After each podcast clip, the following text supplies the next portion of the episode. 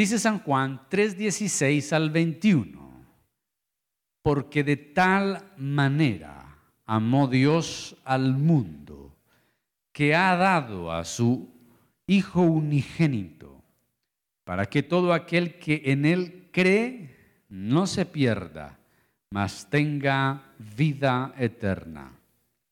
Porque no envió Dios a su Hijo al mundo para condenar al mundo, sino para que el mundo sea salvo por él. El que en él cree no es condenado, pero el que no cree ya ha sido condenado, porque no ha creído en el nombre del unigénito Hijo de Dios. Y esta es la condenación, que la luz vino al mundo, y los hombres amaron más las tinieblas que la luz, porque sus obras eran malas.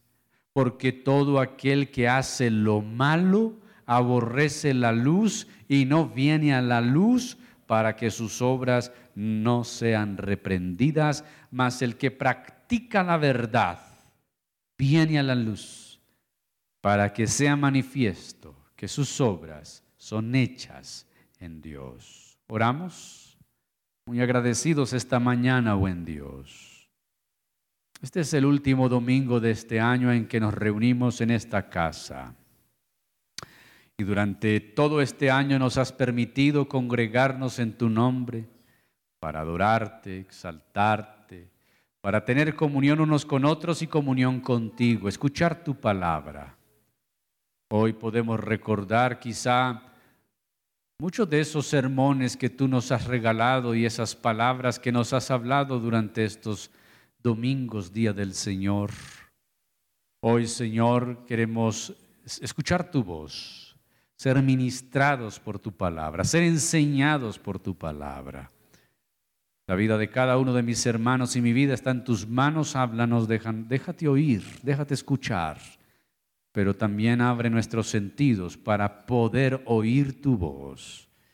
Te damos gracias porque eres la luz ha venido a nuestra vida y eres la luz que fue enviada a un mundo de tinieblas. Que tu palabra como lámpara y luz resplandezca e ilumine nuestro camino, mi vida en tus manos, para la gloria de tu nombre. Y todos decimos, Salude a la persona que está al lado suyo, atrás de usted. Dígale buen día, qué bueno verle en la casa del Señor. El Señor la bendiga, el Señor le guarde.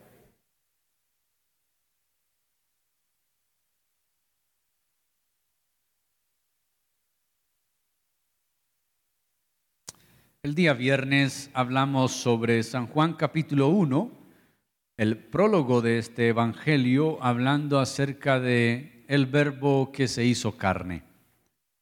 El Jesús, Hijo de Dios, se tabernaculizó, habitó entre nosotros, Dios mismo descendiendo a la tierra para habitar con nosotros. Y luego entramos a este capítulo 3 y sin lugar a dudas el capítulo 3 de San Juan es uno de los más conocidos y citados en la Biblia. ¿Y qué creyente en el Evangelio no puede repetir de memoria San Juan 3:16? Es el texto más conocido y más mencionado.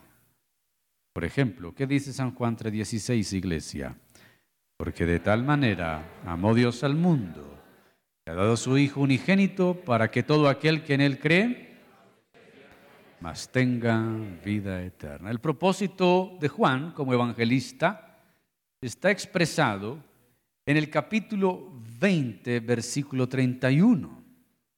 Es uno de esos pocos textos donde el escritor de un libro o de una carta nos enseña el propósito. San Juan 20, 31 dice, pero estas cosas se han escrito para que creáis que Jesús es el Cristo el Hijo de Dios, y para que creyendo tengáis vida en su nombre. Entonces Juan señala a Jesús como el Hijo de Dios y todo su evangelio se dedica a eso.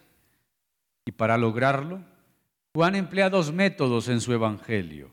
relata las señales, que en el Evangelio no se conocen como milagros, sino como señales que Jesús realizó, y registra unos discursos que tuvo con individuos y grupos. Estos discursos son únicos en Juan, no los tienen los otros evangelistas. Ahora, a veces estos dos métodos se combinan en un episodio, señal más diálogo, diálogo más señal o solamente diálogo y en otro pasaje solamente señal. Ahora, este es el primer discurso del Evangelio y Jesús presenta el requisito para entrar en el reino de Dios a una sola persona que viene en privado, es un escriba principal de, perdón, de los fariseos, es Nicodemo, así se llama, es uno de los fariseos, un hombre honorable, y Juan concluye con una serie de reflexiones.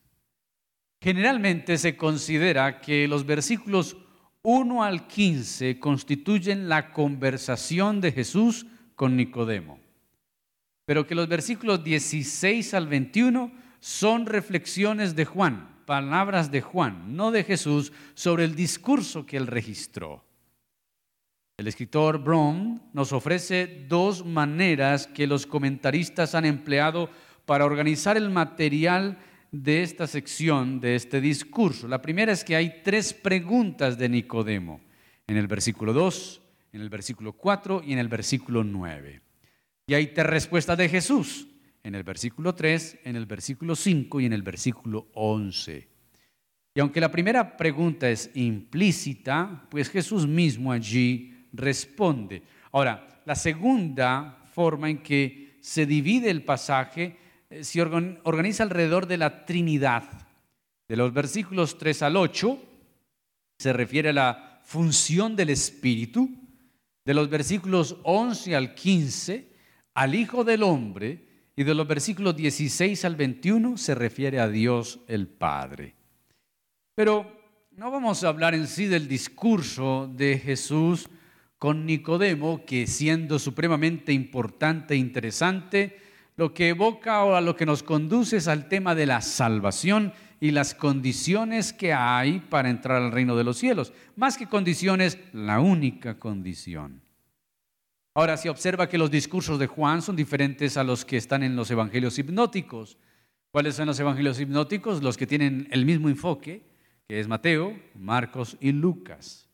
Y una posible explicación, el por qué Juan tiene un discurso diferente a los otros evangelios, es la diferencia de la audiencia, de los discursos y los destinatarios de los evangelios. Por ejemplo, Juan relata el ministerio de Jesús mayormente en Judea, entre judíos muy preparados, que son personas más intelectuales, por decirlo de alguna manera.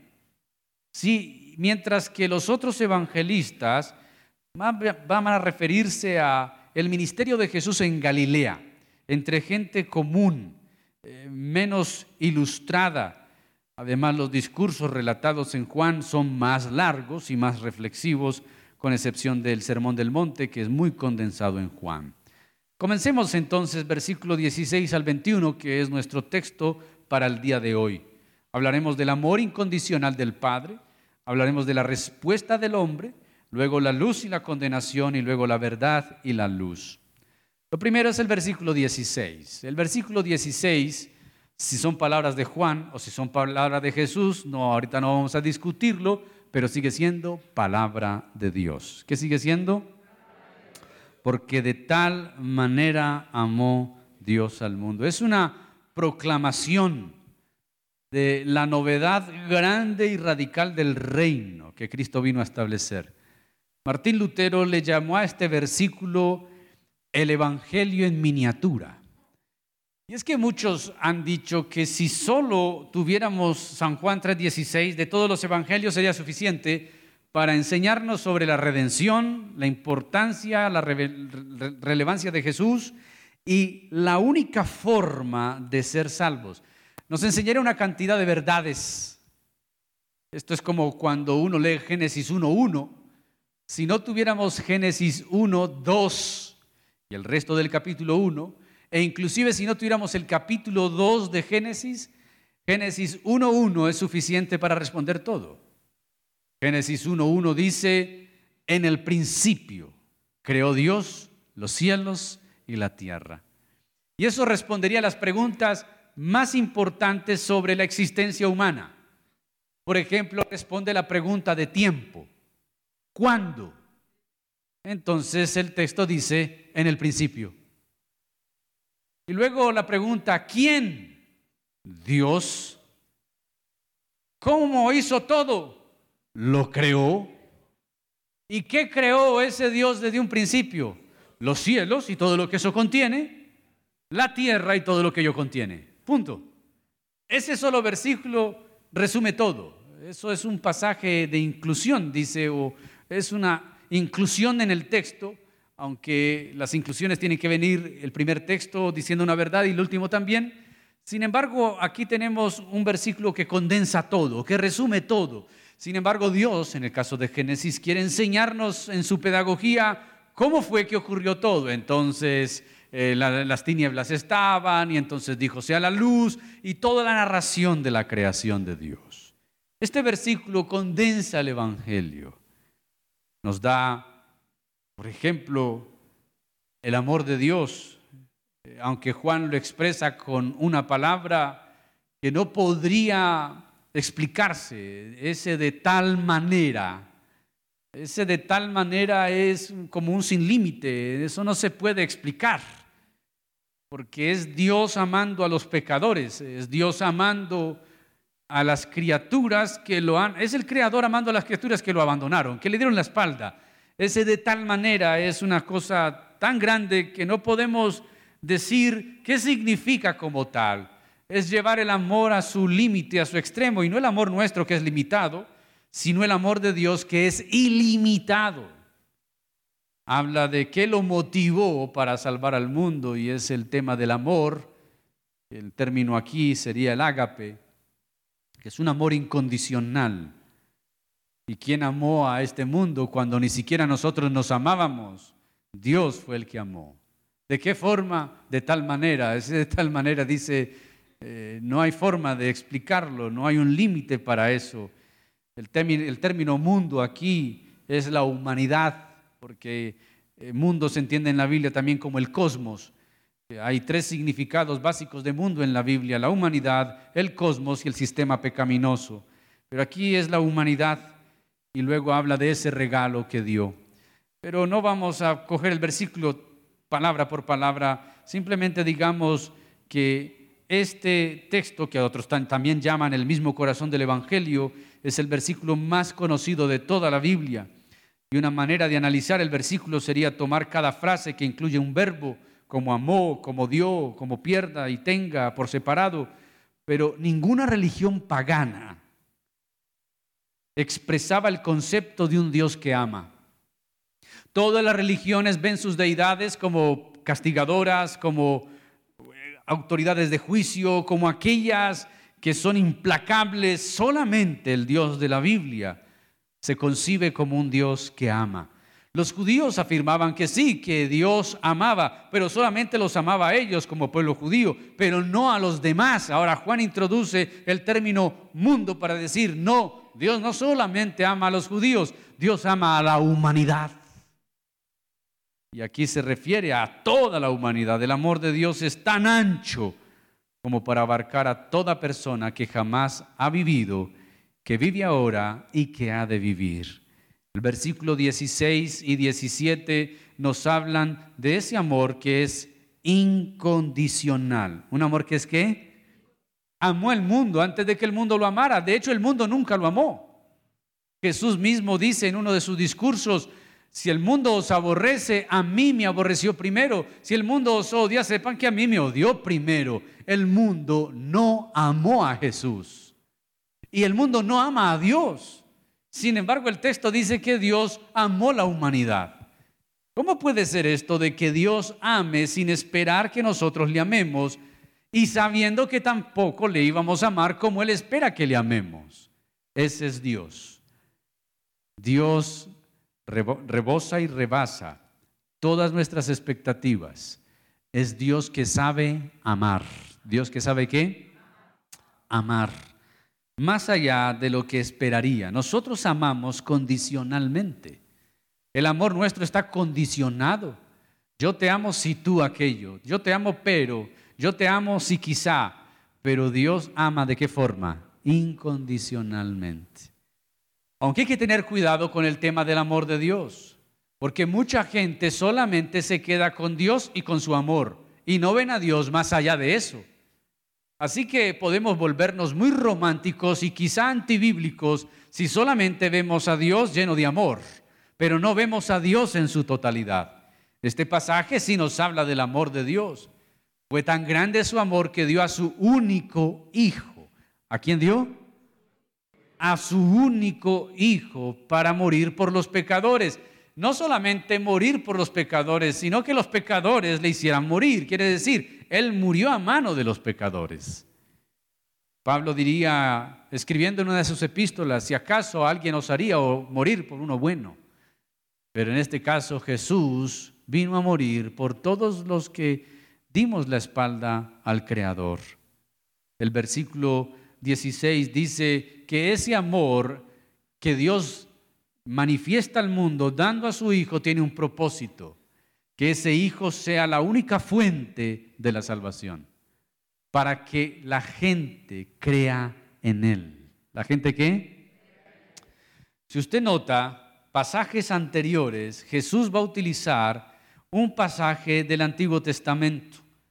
Y esto lo encontramos en el versículo 14. Cuando habla con Nicodemo y, le dice, mira que yo he sido enviado para dar testimonio, pero ustedes no reciben nuestro testimonio, si he dicho cosas terrenales y no las creen, ¿cómo creerán si dijera las celestiales? Y ahora Jesús toma y arrastra un pasaje del Antiguo Testamento, de la historia de Israel en el desierto. Y como Moisés levantó la serpiente en el desierto, así es necesario que el Hijo del Hombre sea levantado para que todo aquel que en él cree no se pierda, mas tenga vida eterna. Ahora Jesús muestra en estos versículos y en este diálogo el propósito de su venida al mundo.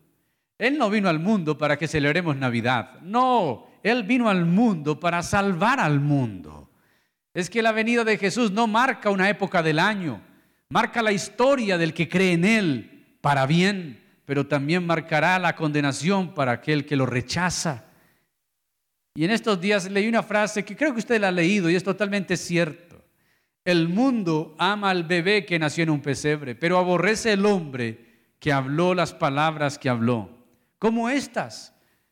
Y ahora Jesús le dice a Nicodemo, como Moisés levantó la serpiente, eso está relatado en números, ¿recuerdan?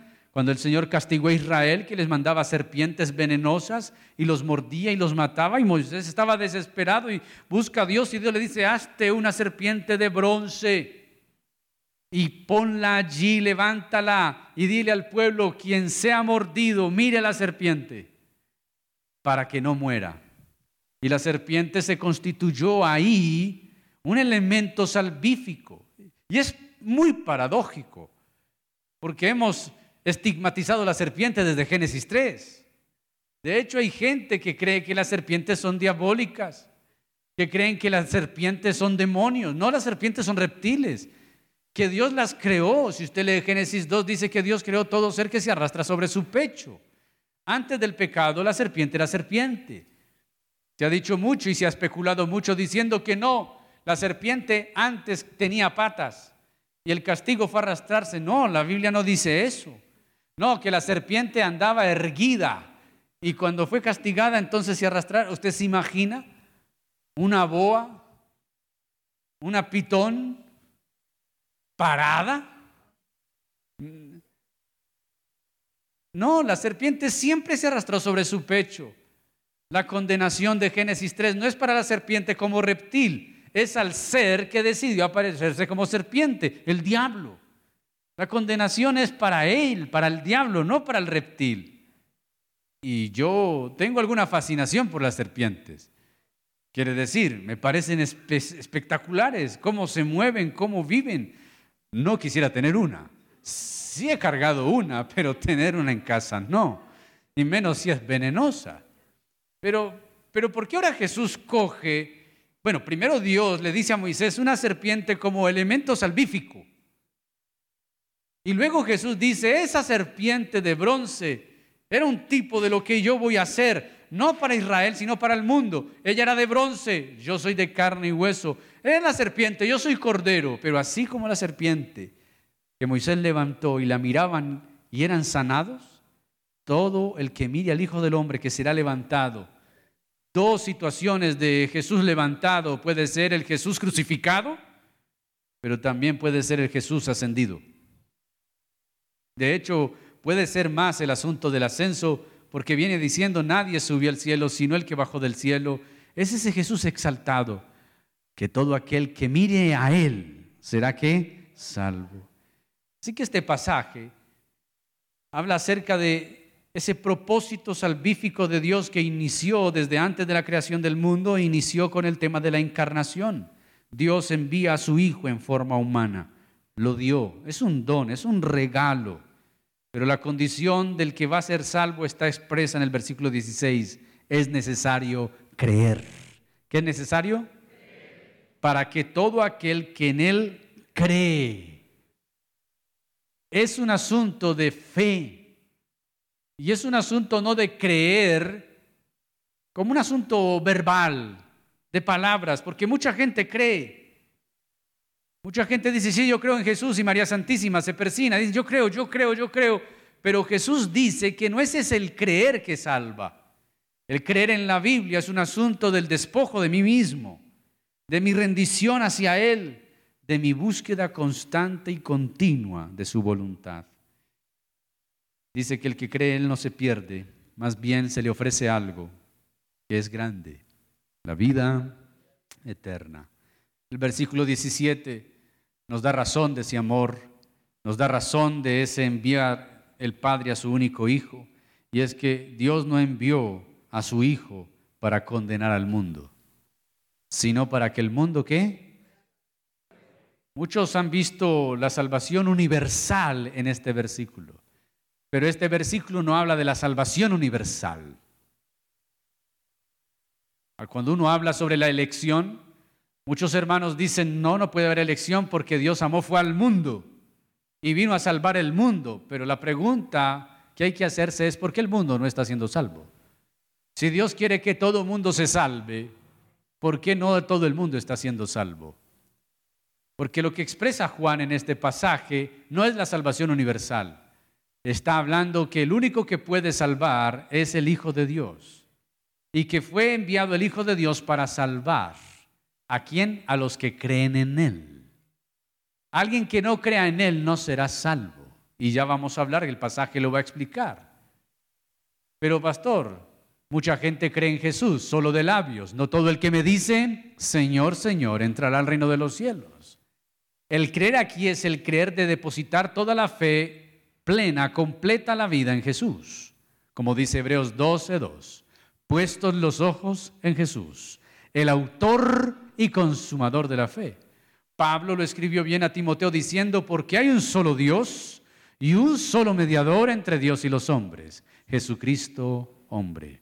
Luego Pedro predicando en Hechos dice, porque no en otro no hay ningún otro que haya salvación, solamente en uno, en Jesucristo hay salvación, en ningún otro nombre hay salvación. Así que mis queridos, este pasaje no es de la salvación universal, este pasaje sí dice que Dios salva a través del don, que es un regalo, enviar a su Hijo, que hay que creer en Él para ser salvo. Y aquí la pregunta que debemos hacernos es, ¿estamos creyendo en Jesús como el único Salvador? ¿O estamos colocando nuestra fe en otras personas o en otras cosas? El 31 de diciembre, en nuestro país y en Latinoamérica, hay una cantidad de mitos y una cantidad de creencias para la buena suerte. Espero que no haya en este lugar quien esté pensando en hacer el riego el 31, que no estén comprando sus limones para partirlos en forma de cruz y ponerlos en los rincones de la casa para que absorba la sal. Espero que aquí no haya nadie pues, comprando el saumerio para quemarlo el 31 para las buenas energías. No.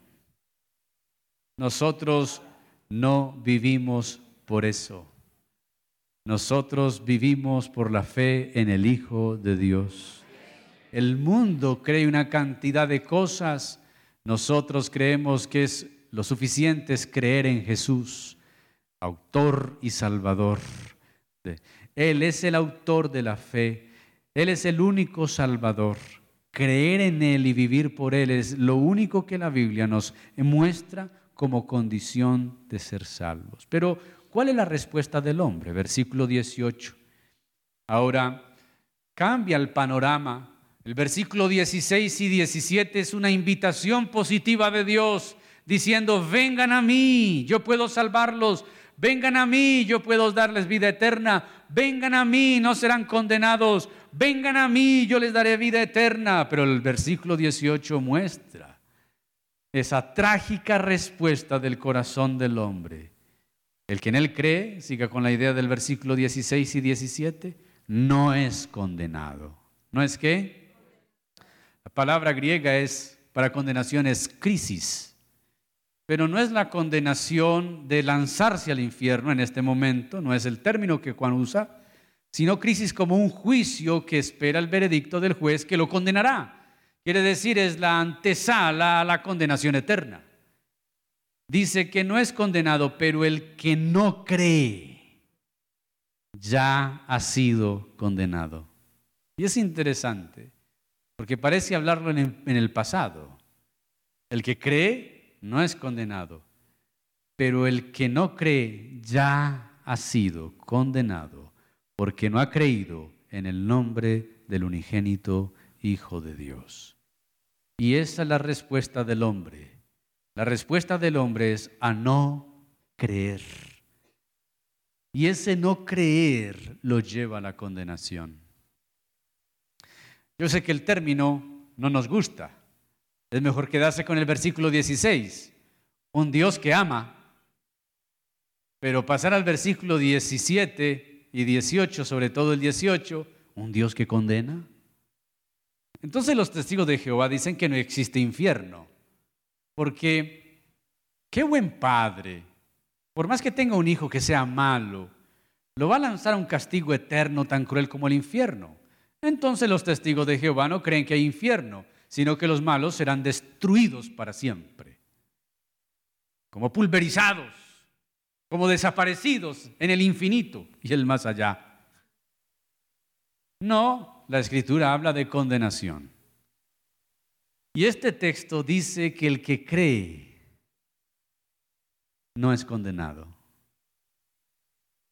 Hablo con aquellos que han creído en el Hijo de Dios. Aquí hay una excelente noticia. Mereciendo la muerte eterna, Él le plació ayudarnos, más que ayudarnos, nos condujo hacia Él, nos atrajo a creerle.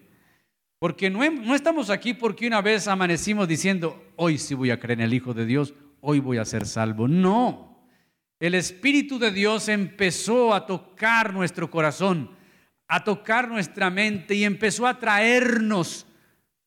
Él nos atrajo hacia, hacia sí mismo, hacia Él mismo. No fuimos salvos de la noche a la mañana por una decisión propia. Él fue el que nos redargulló de pecado, nos convenció, como dice Jesús, del Espíritu Santo. El Espíritu Santo vendrá y les convencerá de justicia, de juicio y de pecado. Hablo con los que por la gracia de Dios han creído en Jesús. La buena noticia es que no hay condenación. Pablo lo repetiría en una de sus epístolas, porque no hay condenación para los que están en Cristo Jesús. Mereciendo el castigo, la Biblia dice, has creído en Él, ya no hay castigo. Tu castigo lo llevó Él en vez de llevarlo tú. Ahora, ¿podríamos ser castigados? Sí, pero lanzados al infierno. Quiere decir, ser castigados no sería suficiente para ser salvados. Pero Cristo no solamente fue castigado por nosotros, sino que a través de su sacrificio acepto puede justificarnos para con Dios y hacernos salvos. todo aquel que en él cree no es condenado. ¿No es qué? ¿No es qué? Pero hay un enemigo de nuestras almas que es el diablo, el acusador. Y él de vez en vez, cuando hemos fallado al Señor, viene para hablarnos y decirnos, no, usted sí es la embarrada. No, no vuelvas a iglesia. Qué pena. No vuelva, por, no cojas a Biblia. Esto le quedó grande, dice el acusador. No, él ya no le escucha. No sirves, eres un desecho, siempre eres un fracaso. Ojo con la voz del acusador. No escuches la voz del acusador y menos la creas. Escucha la voz del Cordero que dice que si tú estás en Cristo eres una nueva criatura, que has creído en Él, no eres condenado. Pero he pecado, sí. Pero si hemos pecado, abogado tenemos para con el Padre a Jesucristo el justo y si confesamos nuestros pecados, Él es fiel y justo para perdonar nuestros pecados y limpiarnos de todo mal. Hablo con algunos creyentes que verán este video y que en este diciembre se dieron un paseo por el mundo. Se tomaron sus rones, sus aguardientes, se emborracharon, perdieron la conciencia y la fe y ahora el diablo vendrá a decirles, eres un inservible, te quedó grande pisaste la sangre del cordero, no hay oportunidad para ti. Aunque no deberíamos hacer eso y ningún creyente que ame al Señor debería hacer eso, si hay alguien que lo hizo, el Señor como al hijo pródigo le dice, regresa a casa, el Padre te espera. Nosotros hemos creído por su gracia, pero hay gente que no cree. Y el que no cree ya fue condenado. Esto no es una doble predestinación, entonces estos fueron predestinados para creer, son salvos, y otros fueron predestinados para no creer. No existe la doble predestinación. La elección es una sola. Dios eligió a sus hijos. ¿Cómo sé que soy elegido? Eso alguna vez lo dijimos. Nuestro espíritu da testimonio, bueno, su espíritu da testimonio a nuestro espíritu de que somos hijos de Dios. No que lo pretendemos, lo somos y luchamos todos los días para vivir como hijos de Dios. Pero hay gente que se rehúsa en creer. Y eso es la respuesta del hombre al amor de Dios. No ha creído en el nombre del unigénito Hijo de Dios y andan buscando otros salvadores, andan buscando otros mediadores, andan buscando en lugares donde no está Dios, andan buscando en el Yahé. En estos días alguien le habló a mi esposa sobre el Yahé, que él estaba practicando el Yahé y tenía un taita que es nada más que un brujo que le hacía todo lo que él quería. Y la gente anda buscando en muñecos, en, en, culturas, en filosofías, en ídolos, en creencias, en ellos mismos, en los libros, en la literatura. Andan buscando un método de salvación, algo que los satisfaga, algo que los haga vivir felices, algo que los haga vivir plenos. Pero el texto dice que es solamente a través del unigénito Hijo de Dios que somos plenos. En Cristo tenemos la plenitud. ¿Qué tenemos? La plenitud. Aunque algunos de los creyentes hoy estén desvelados, no estamos embriagados. ¿Quién de ustedes hubiese imaginado años atrás estar un 25 de diciembre en un culto evangélico? cuando a esta hora estaban más borrachos, tirados en un andén esperando que les calienten un zancocho. Pero es porque Dios ha sido bueno. Y el Hijo de Dios ha venido para que tengamos vida y vida en abundancia. ¿Por qué se condenará la gente? Por el rechazo a la luz. Versículo 19. Y esta es la condenación porque alguien dice, venga, pero ¿por qué yo seré condenado si yo creo? No, no, no, no, no. Mire, esta es la condenación. Que los hombres amaron más. Bueno, dice que la luz vino al mundo. Nótese que ahora Jesús, que es el unigénito Hijo de Dios, ahora de un lenguaje metafórico que Juan va a utilizar en todo el Evangelio, llama que Jesús es la luz. Y vuelvo a mencionar Génesis. Porque es que la aparición, la venida, la encarnación de Jesús es como ese relato del versículo 2, y las tinieblas estaban sobre la faz de las aguas. Y el Espíritu de Dios se movía y dijo Dios, sea la luz. ¿Y fue qué? La luz. La venida de Jesús es como eso, es como la introducción de la luz de Dios, porque esa luz viene del Padre, viene del cielo. No es una luz artificial, no es una luz creada por el hombre, no es una luz que los científicos fabricaron en un laboratorio, es venida del cielo mismo a un mundo que estaba plagado de tinieblas.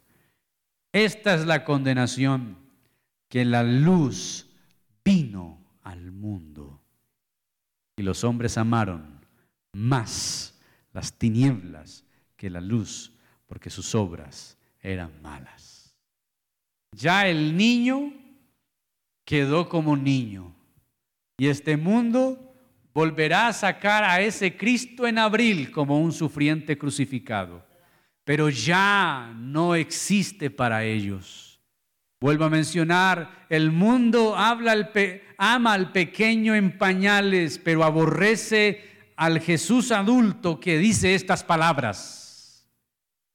La condenación es esta. Y la gente se condena no por sus borracheras, adulterios, fornicaciones, hechicerías, homosexualidades y por todo lo que vemos en el mundo aberrante. La condenación es porque hay una luz que vino al mundo, pero los hombres aman más las tinieblas. Y esto parece un chiste, pero es la verdad. El mundo aborrece la luz, porque el mundo se acostumbró a vivir en las tinieblas. Y es que Jesús ha venido al mundo como la luz que los que antes moraban en tinieblas necesitan. ¿Recuerdan Isaías capítulo 9? Los que moraban en tinieblas, luz resplandeció sobre ellos. Hablando de la venida del Hijo de Dios en ese pasaje mesiánico de Isaías 9. La condenación no está en que te emborraches o que forniques o adulteres. La condenación es que es aborrecido la luz, has amado las tinieblas no has venido a Jesús, si vinieras a Jesús, dejarías de ser un borracho, un adúltero, un fornicario, un hechicero, un idólatra. Pero como no vienes a Jesús, como el creer en Él es solamente una pronunciación de tus labios, pero tu corazón está lejos del Señor. Por eso viene la condenación. Los hombres que aman más las tinieblas que la luz. ¿Por qué aman las tinieblas? Por sus obras. Porque sus obras son malas entonces no quieren venir a la luz para que sus obras no se descubran. Un pasaje que nos muestra este aborrecimiento del hombre a la luz está muy bien expresado por el apóstol Pablo en Romanos. Allí el apóstol habla acerca de esta creación que aborreció a Dios y cómo Dios entonces trajo condenación. Mire el capítulo 1, versículo 18 en adelante, porque la ira de Dios se revela desde el cielo contra toda impiedad. Y es tremendo porque la luz viene del cielo, pero la ira también viene del cielo. Así que a, todos aquellos que amen a Jesús porque solo ama, vean otro aspecto de Jesús. Jesús ama al que cree en Él, pero condena al que se rehúsa a creer en Él pero condena al que no quiere recibir su luz. La ira de Dios se revela desde el cielo contra toda impiedad e injusticia de los hombres que detienen con injusticia la verdad. Porque lo que de Dios se, se conoce les es manifiesto, pues Dios se lo manifestó. Porque las cosas invisibles de Él, su eterno poder y deidad, se hacen claramente visibles desde la creación del mundo, siendo entendidas por medio de las cosas hechas, de modo que no tienen excusa pues habiendo conocido a Dios, no le glorificaron como a Dios, ni le dieron gracias, sino que se envanecieron en sus racionamientos y su necio corazón que fue entenebrecido, cubierto de tinieblas. Profesando ser sabios, se hicieron necios y cambiaron la gloria del Dios incorruptible en semejanza de imagen de hombre corruptible, de aves, de cuadrúpedos, de reptiles, por lo cual también Dios los entregó a la inmundicia en las concupiscencias de sus corazones, de modo que deshonraron entre sí sus propios cuerpos, ya que cambiaron la verdad de Dios por la mentira honrando y dando culto a la criatura antes que al Creador, el cual es bendito por los siglos. Amén. Por eso Dios los entregó a las pasiones vergonzosas, pues aún sus mujeres cambiaron el uso natural por el que es contra naturaleza y de igual manera, de modo los, también los hombres, dejando el uso natural de la mujer, se encendieron en su laxivia unos con otros, cometiendo hechos vergonzosos hombres con hombres y recibiendo en sí mismos la retribución debida a su extravío. Como ellos no aprobaron tener en cuenta a Dios, Dios los entregó una mente reprobada para hacer cosas que no convienen, estando atestados de toda injusticia, fornicación, perversidad, avaricia, maldad, llenos de envidia, homicidios, contiendas, engaños, malignidades, murmuradores, detractores, aborrecedores de Dios, injuriosos, soberbios, altivos, inventores de males, desobedientes a los padres, necios, desleales, sin afecto natural, implacables, sin misericordia quienes habiendo entendido el juicio de Dios, que los que practican tales cosas son dignos de muerte, no solo las hacen, sino que también se complacen con los que las practican. Eso es lo que Jesús está diciendo. Lo que dice San Juan, los hombres aborrecieron la luz y no quisieron venir a la luz porque sus obras eran malas.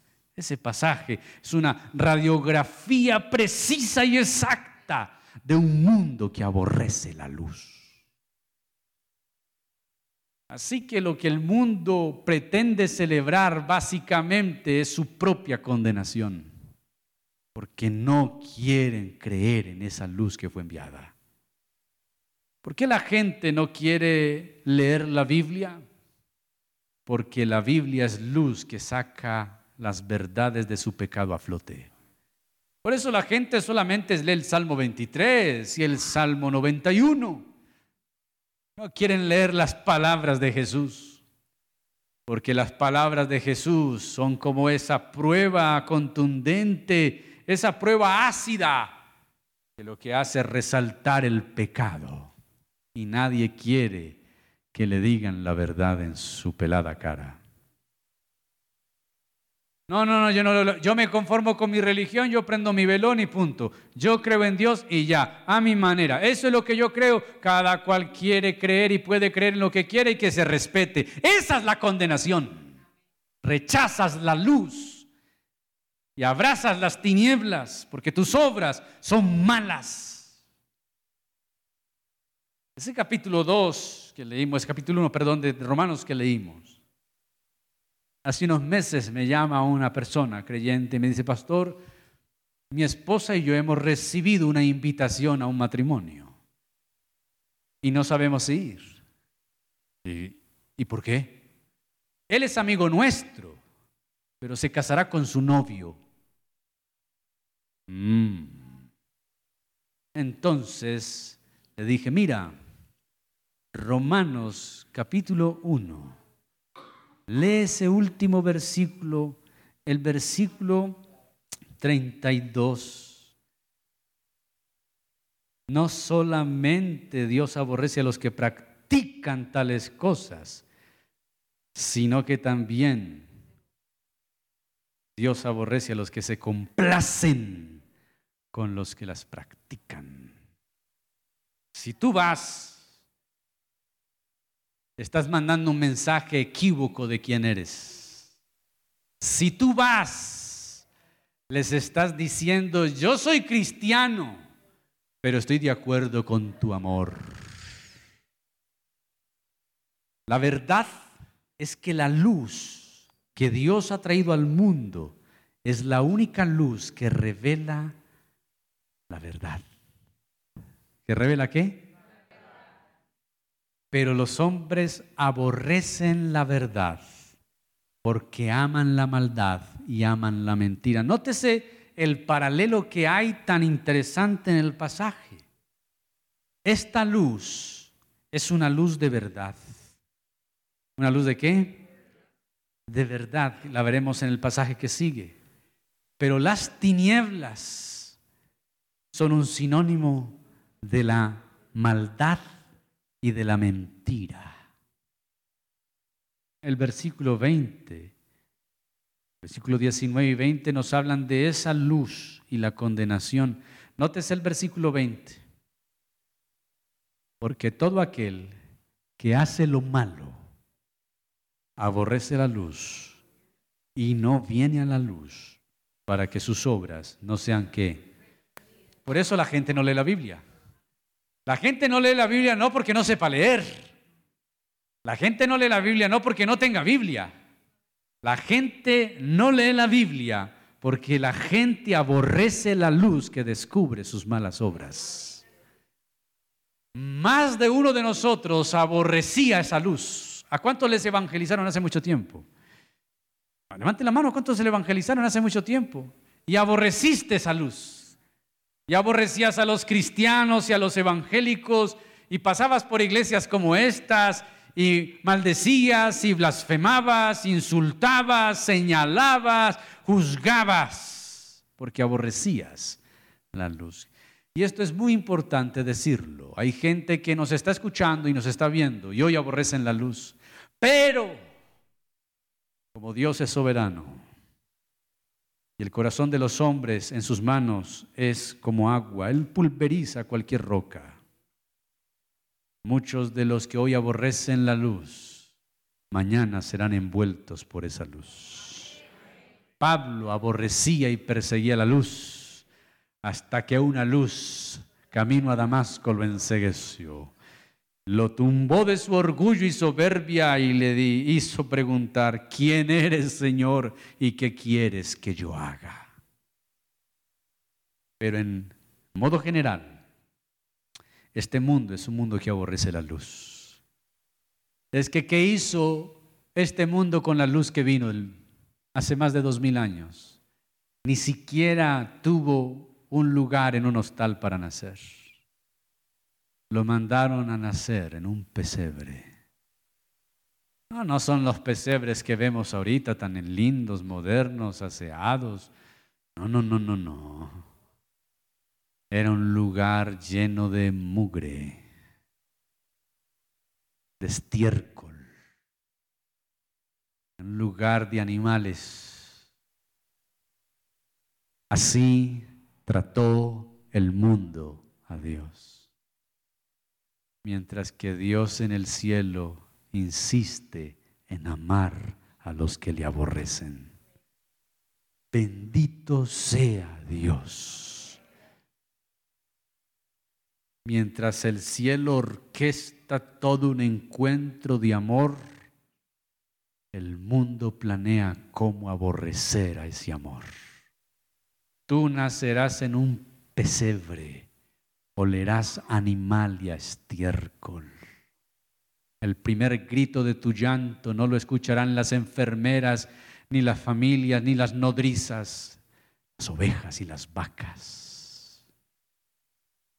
Pero entonces lo que se estaba dando a luz del vientre de María no era un bebé, era la misma luz del mundo. San Juan capítulo 8. Yo soy la luz del mundo. El que me cree no andará en tinieblas. Pero el mundo aborrece la luz. No vienen, no vienen, aman más las tinieblas, ese término, amar más las tinieblas. Claro, Diciembre es un mes para ver cómo la gente ama más las tinieblas. Un 31 de octubre de Halloween, celebración diabólica, uno ve cómo la gente ama más las tinieblas. Es más, este mundo aborrece tanto la luz que ya hay más decoraciones de Halloween que de diciembre, que de Navidad.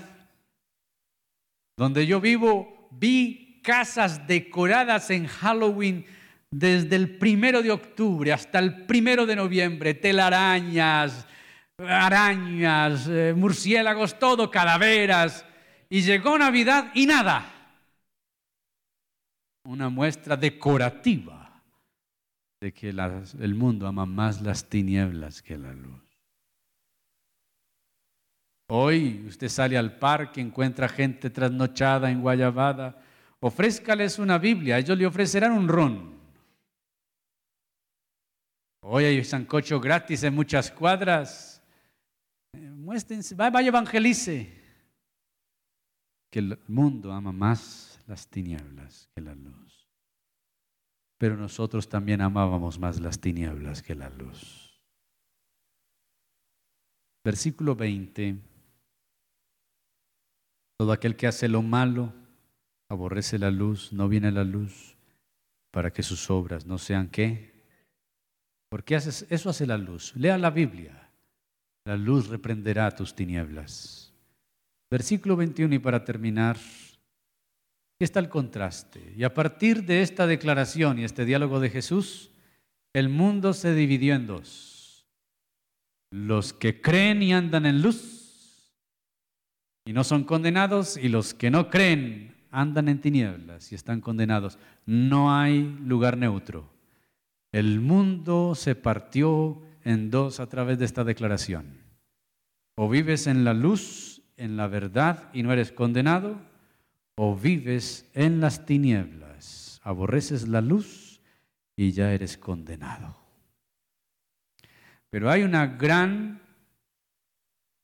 particularidad aquí, o más bien un paralelo inseparable, así como las tinieblas, al igual que la maldad y la mentira, son hermanas.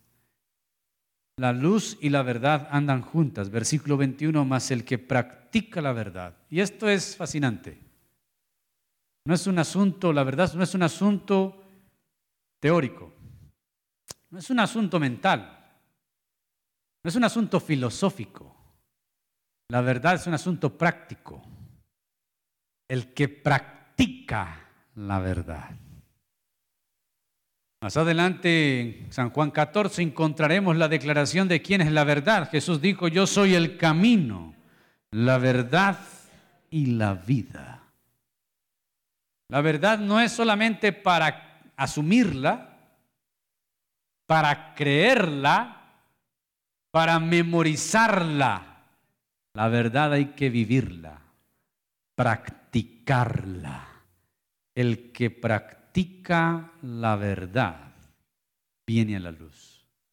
Pero solo una persona, todos tenemos naturaleza pecaminosa, por, eso el texto dice, eh, porque sus obras eran malas, eh, los hombres aman más las tinieblas, esa no es nuestra naturaleza. Pero solamente alguien que por Dios mismo se ha inclinado a practicar la verdad, también ese Dios lo inclinará a venir a la luz. Quiere decir, cuando alguien es atraído a la salvación por el Señor, empieza por mostrarle que debe vivir la verdad. Pero esa, hemos conocido gente así. Yo conozco gente honesta, recta correcta, buenas personas, buenos ciudadanos, buenos esposos, buenos padres, buena esposa fiel. Uno dice, esta gente, esta gente parece cristiana, pero no lo son. Están cerca del reino, como le dijo Jesús aquel que respondió bien, pero no están dentro. Pero es gente, y no solamente esa, hay gente también muy mala pero todo el que es atraído hacia el Señor, el Señor viene y empieza a traerlo a la verdad. Y empieza a traerlo a que practique la verdad para que también esa verdad practicada lo traiga a la luz. Y esa luz sí es salvación.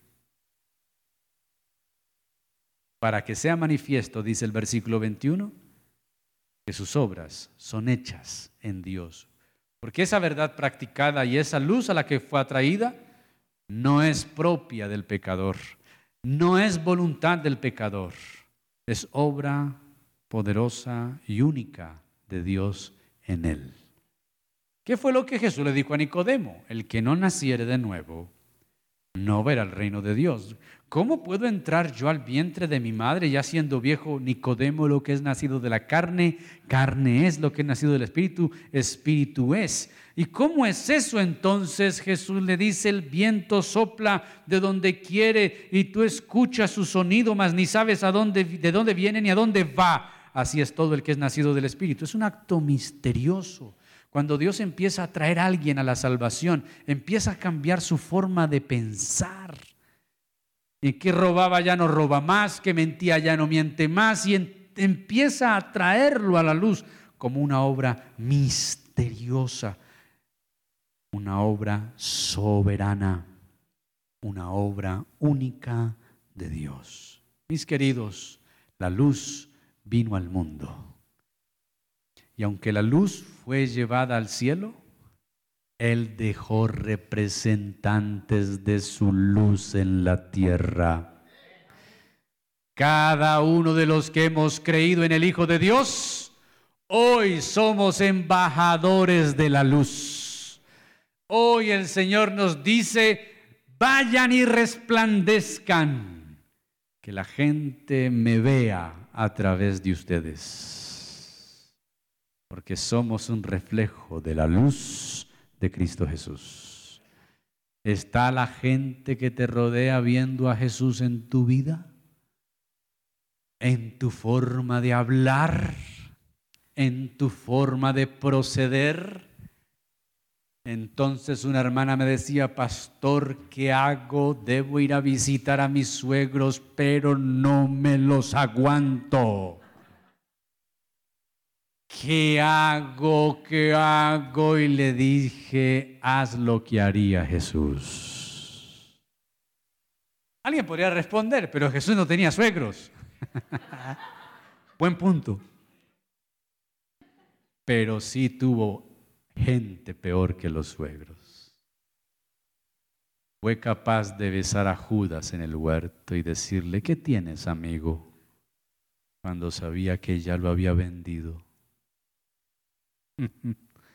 ¿Quién besa al traicionero y lo llama amigo? Jesús. Debemos vivir como Jesús viviría, hacer como Jesús lo haría, hablar como Jesús hablaba. Es muy difícil, sí, pero no imposible, porque el mismo espíritu que estuvo en Jesús es el mismo espíritu que está en nosotros. Él nos dio su espíritu y nos dio su palabra. Mis queridos, la luz vino al mundo y Jesús fue ascendido a los cielos, pero nos dejó a nosotros para que seamos embajadores. Déjenme mencionar un texto para terminar que es muy diciente. Primera de Pedro 2.9. Mas vosotros sois linaje escogido, real sacerdocio, pueblo adquirido por Dios, para que anunciéis las virtudes de aquel que os llamó de tinieblas a su luz admirable.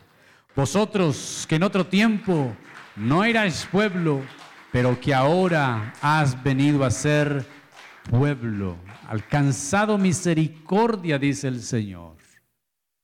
Somos pueblo rescatado de tinieblas para anunciar las virtudes de Él.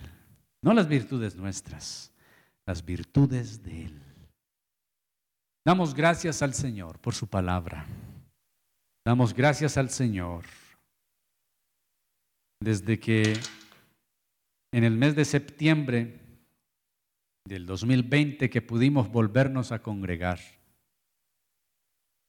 perdimos algunos hermanos, no necesariamente por el COVID que murieron, el COVID les mató su fe. Y todavía tienen ese virus en el alma. Se dejaron de congregar. Muchos dicen que el mundo cambió a partir del COVID. No.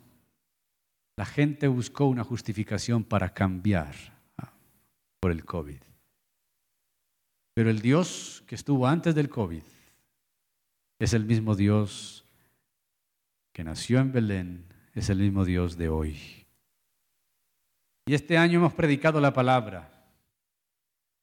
Hemos predicado de disciplinas espirituales, hemos tenido series nos hemos nutrido con la palabra del Señor. Nadie puede decir que no ha escuchado la palabra de Dios. Nadie puede decir que vino a este lugar a ser divertido, a ser entretenido o a perder el tiempo. Nos hemos esforzado para la gloria de Dios de que el rebaño reciba pastos y procurar que sean pastos verdes. Y si hacemos un recuento solamente imaginario de lo que fueron estos años y la palabra de Dios, tenemos que decir al Señor gracias, porque tú nos sigues hablando aunque nosotros no estemos escuchando. Hoy el Señor nos ha dicho que somos emisarios de su luz. Confía en nosotros. Dejó la luz en personas como nosotros, en los doce apóstoles. Vayan y que los hombres glorifiquen a Dios, los vuestras buenas obras los iluminen. Que Dios nos ayude a seguir siendo cristianos y a seguir siendo iglesia, a seguir amando su palabra, pero también obedeciendo su palabra. Amén. Y recordar que si hoy estamos en luz, es por su misericordia. Puestos en pie, vamos a orar.